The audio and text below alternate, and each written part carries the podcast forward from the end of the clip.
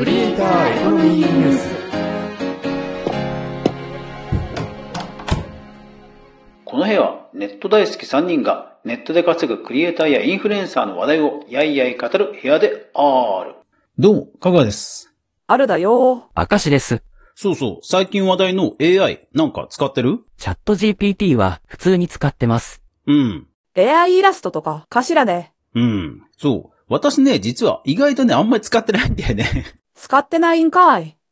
なんかそれを使って、記事を書いたり、コラムを書いたりしようとすると、やっぱり最終的には裏を取らなくちゃいけないので、意外とね、その手間考えると使わなくても、うん、こと足りてしまうことが多いので、最近ね、実はあんまり使ってない。生成系 AI に全て任せるというのは確かにやってないかもです。文字起こしをするとか、そのもう機能として組み込まれてるものはもう自然と使ってるんだけど、なんかあえてチャット GPT っていうのを使おうっていうのはね、実はあんまないんだよね。で、今日はそんな話題を深掘りしていこう。ハッシュタグ、クリエコ。じゃあこの記事読んでもらえる？2023年7月13日、日経クロステックの記事です。ベネッセが小学生向け生成 AI サービス、夏休みの自由研究支援目的に無償提供。そう、これはベネッセがもう先手を打った形だよね。夏休みに子供たちがチャット GPT を使っていろんな夏休みの課題をおそらくやるであろう。まあ、その前に、じゃあ私たちが安全で健全に使える AI を用意しますからそれ使ってくださいっていうところでは、なかなかね、気の利いたうまい立ち回りだなと思った。そうですね。闇雲に禁止するよりは、安全なもので使わせる方が前向きな気がします。真剣ゼミをやってないと使えないのかしら。ベネッセの会員、真剣ゼミ会員以外でも使えるっていうところが、うん、なんか素晴らしいなと。そう、やっぱり大手企業ほどこういうね、社会貢献的活動は、どんどんね、オープンにやった方が、絶対ね、見返りは大きいよね。うん。画面を見る限りは、いわゆるチャット GPT、オープン AI を使ってるなという感じはする。本格的ですね。キャプチャーでなるほどなと思ったのが、私は小学4年生です。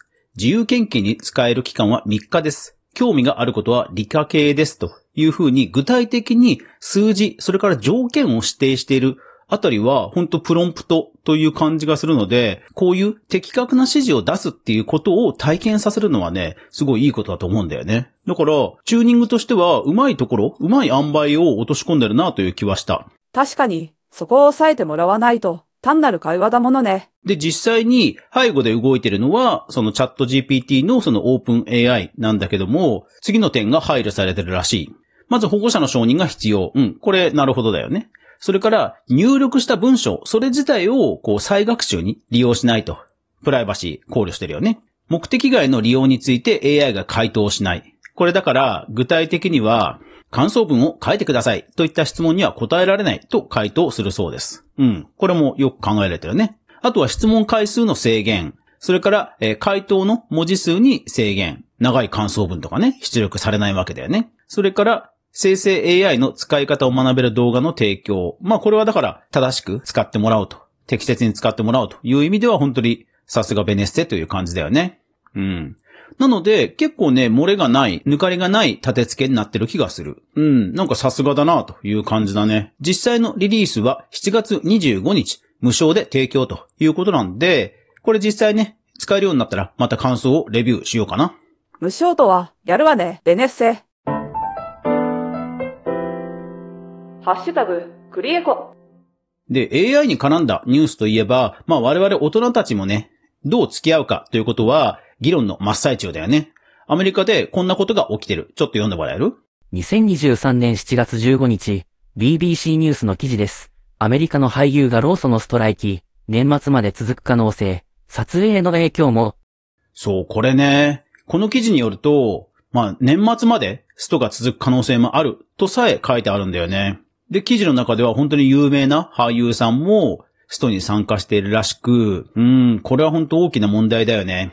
でも、これの何が、AI と関係あるの？AI の普及によって、一回自分がキャプチャーされてしまえば、そのキャプチャーを何回も使い回しされると。なるほど、それはたまったものではありませんね。ただでさえ、サブスクで収益が減ってそうなのに、AI が作った CG に仕事を取られたら、たまらないわね。まあ、収入が減るということへの対抗ということなんだよね。特に AI だと、まあ私もこうやって 合成音声を使ってるけども、やっぱり一回キャプチャーしてしまえば、学習してしまえば、100%同じことは無理なんだけど、それでも実務上は問題ないぐらいには使えちゃうものが仕上がっちゃうんだよね。私の7月5日の過去回、ビトンがゲーム会社と提携、その時クリエイターは、というところでも、その世界的に有名なコンピューターグラフィックスの会社エピックとビトンが提携したというニュースを報じたけども、そこでもね、結局そのバーチャルモデルとか AI を使ってリアルのコンテンツ作りを加速させる、コストダウンさせる一方で、リアルの人たちの仕事を奪うという負の側面もあって、そのことに対して、のろしを上げてるということなんだよね。AI は便利だけど、それによって誰かが悲しむのは嫌ね。だからまあ、自分のアバターを使う時の印税とか、それからサブスクでの見返りのまあ収益アップあたりの落としどころでまとまってくれるといいなとは思うよね。うん。今のサブスクはね、本当プラットフォーム有利なパーセントになってるからね。なので、今後もクリエイターエコノミーニュースでは AI に関する話題やニュースに注目していこうと思う。私たちの声みたいに、良いことに AI は使ってほしいですね。自分で良いことって言っちゃったよ。クリエイターエコノミーニュースはい。というわけで、アフタートークです。いやー、毎日熱波が続きますね。皆さん、暑さ対策に十分気をつけて生活なさってください。さて、暑さ対策とともに夏の日差し、皆さん何か対策してますでしょうか？日焼け対策はもちろんなんですが、私、実は気を使ってるのが目です。結構もう私、私今53なんですけども、まあ結構周りでポツポツ白内障とか緑内障っていう目の病気を患う方が、まあポツポツ出始めてるんですよね。で、実際私の父親も、義理のお父さんも、まあ、何かしら患ってはいるので、まあ不可避だなとは思いつつ、なるべく、えー、その期間をね、えー、先延ばしにできるならしようということでケアをしています。具体的には何をしてるかというと、外に出るときは必ずサングラス。で、部屋の中にいるときも実は帽子をかぶってます。で、まあ帽子に慣れちゃうと、ほんとね、部屋の LED 照明でも、あのー、すごいね、眩しく感じるんですよね。で、外に行くときは、あの、ジンズのサングラスがカチャッとマグネットで装着できるタイプのメガネをかけています。車の運転なんかも必ずこれをかけるようにして、まあ、やっぱりね、日差しから目を守るようにしています。パソコンなんかはまあ、さらにブルーライトのサングラスをかければいいんですけど、まあそこまでは今のところまだやっていません。まあいずれはちょっとかけて楽になるようだったらかけようかなとは思います。何か皆さんも目のケアに関してやってることがあれば、ぜひコメント欄で教えてください。